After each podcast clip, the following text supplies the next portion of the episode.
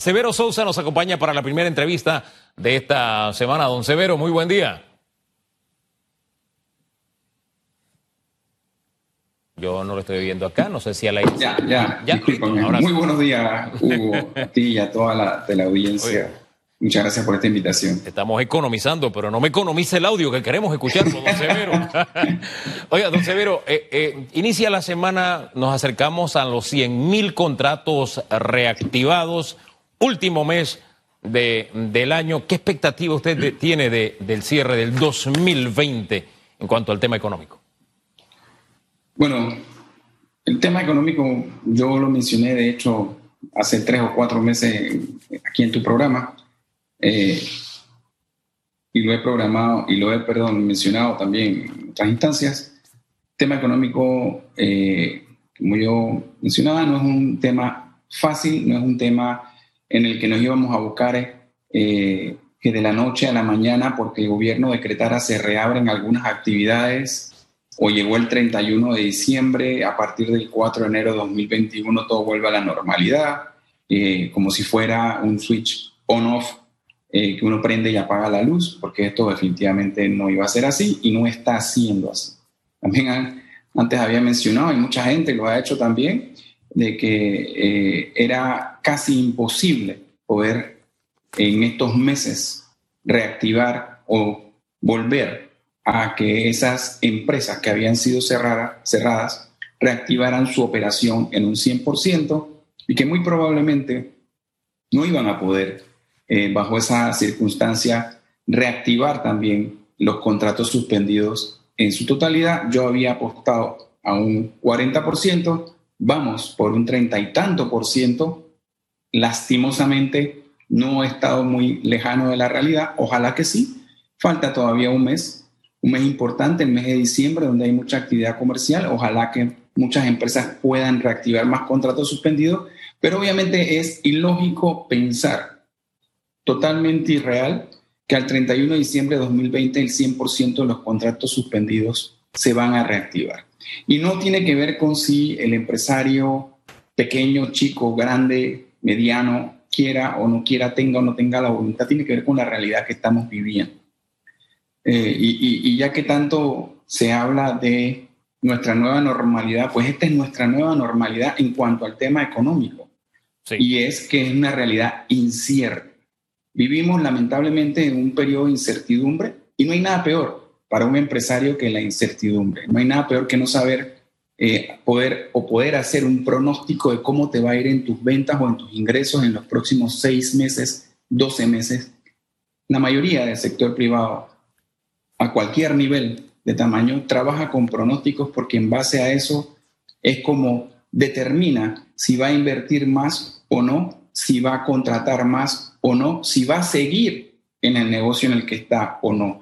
Y ahorita mismo, bien, como había mencionado anteriormente, el problema no era, no es terminar de reactivar las actividades o volver a abrir las actividades que están suspendidas, todavía hay varias, eh, sino ver cómo uno se vuelve sostenible esa apertura de actividades. De nada sirve abrir empresas si tienen que cerrar en corto plazo. Y dos, ver cómo reactivamos la economía. La economía que tengamos en cuenta que antes, y esto también se ha mencionado antes, antes del COVID, pre-COVID, ya estaba lastimada, era una economía muy mal, que venía muy lacerada. Si nos remontamos a febrero de 2019, ya veníamos quejándonos de que teníamos tres años de desaceleración. Ya había muchos cierres de empresas, ya había un incremento del desempleo y nos agarró el COVID.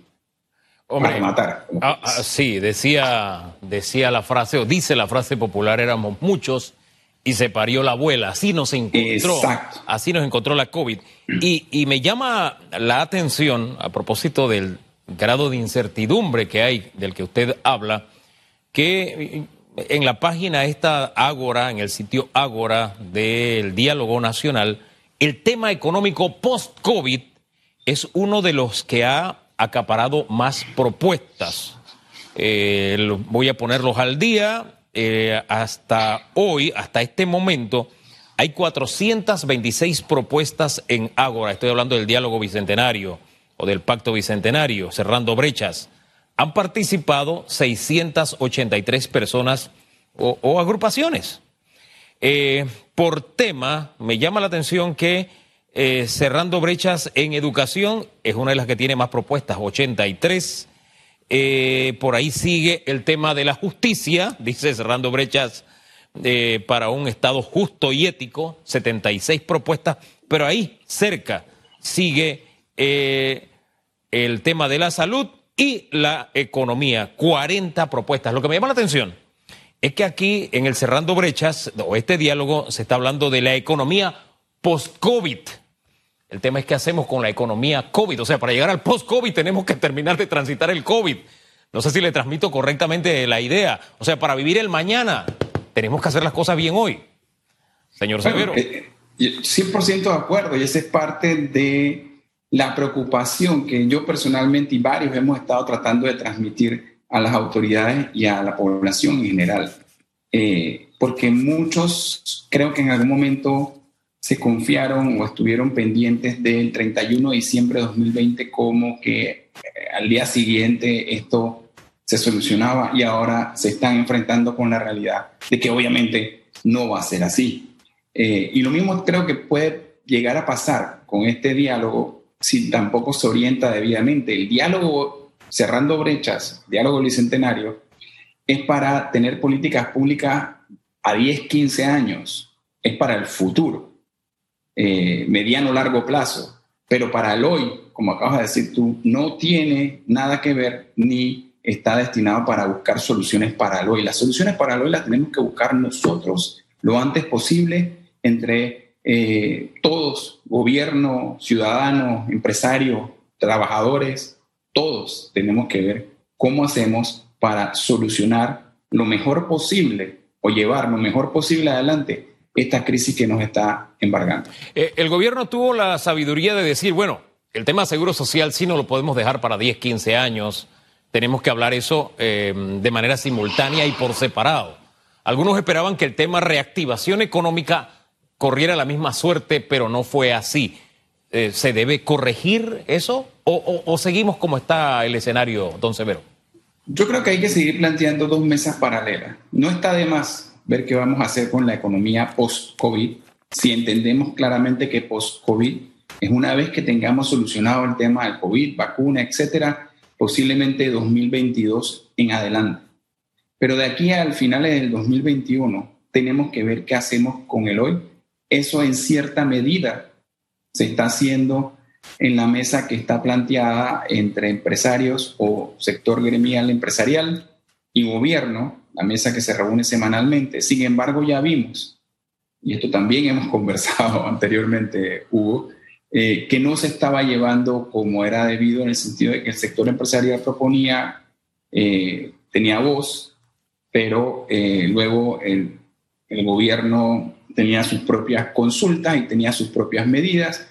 Incluso se desatendió un tanto la mesa de cierto, a cierto nivel y creo que se ha vuelto, luego esa protesta pública que hizo el sector gremial empresarial con una nota, creo que se ha vuelto nuevamente a redirigir la metodología de la mesa eh, y pareciera ser que se están comenzando a analizar mejor la situación de la crisis económica. Eh, eh, esa, esa debe ser nuestra mesa de diálogo económico de la actualidad, por llamado, llamarlo de alguna forma, o debe haber otra mesa de diálogo económico.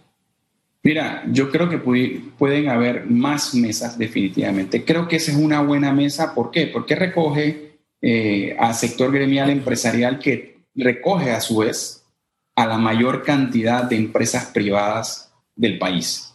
Y son sin duda alguna los gremios más representativos que tiene el sector privado. Estamos hablando de CONER, Cámara de Comercio, APEDE, Sindicatos Industriales, CAPAC, etc.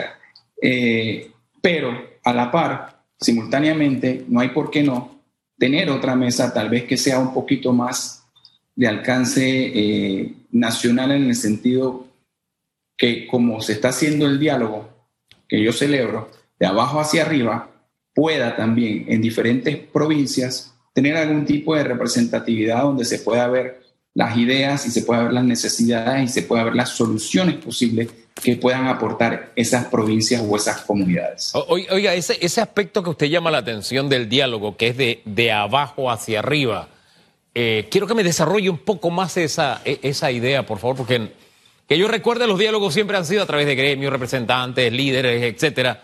Esta es, si la usted ayuda en mi memoria, usted que la tiene más fresca. Este, es la no sé si la tengo más fresca, manera, ¿no? Sí, ayúdenos.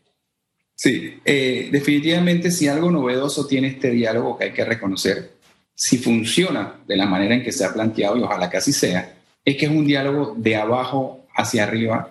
Y, esto se ha buscado de qué forma. Generalmente, como tú lo dices, yo he participado en varios diálogos, de hecho participo todavía en, la concertación nacional, por ejemplo. Generalmente se buscan representantes de los diferentes sectores eh, casi siempre a un nivel de liderazgo alto, porque para, para que sean lo más representativos posible, y son los que se sientan en la mesa y son los que atienden a sus representados, por decirlo así, y brindan en la mesa las ideas y demás. Aquí se ha abierto un portal, que tú leías hace un poco resultados del portal, eh, que está bastante bien hecho, donde cualquiera puede accesar, eso sí, necesitas internet, eh, para accesarlo, el, tal vez el único impedimento de ese portal, eh, pero cualquiera puede en este momento aportar ideas concretas. Tú decías que van por el orden de 400 y tantas ya en unos cuantos días, menos de una semana. Eh, y eso denota lo ávido que está el pueblo, o sea, la, gente a nivel de bases, como dicen en, en los partidos políticos, de poder aportar su granito de arena y eso es muy importante, sentirte considerado y saber que hay alguien más adelante que te tomará en cuenta, aunque sea para leer lo que tú envíes. Eso anteriormente no se había hecho de esa manera que yo recuerde, al menos tan bien estructurado y organizado como está en este momento. Oiga, para concluir, por lo general, cuando llegamos al, al epílogo de algo, decimos, para cerrar con broche de oro, ¿con qué broche va a cerrar el 2020? Bueno, el 2020 lamentablemente Hugo eh, va a cerrar con menos esperanza de la que mucha gente eh, había, había planteado o tenía eh, en su cabeza, porque mucha gente yo creo que pensaba que al final del 2020 esto ya iba a tener una vacuna para empezar, íbamos a tener todas las empresas funcionando, todos los contratos suspendidos ya reactivados y nada de eso va a pasar. De hecho, hay una gran preocupación para mí, Hugo, y te la planteo, y disculpa que me tome un poquito más de tiempo, y es casualmente en las actividades que no se han reactivado está la educación.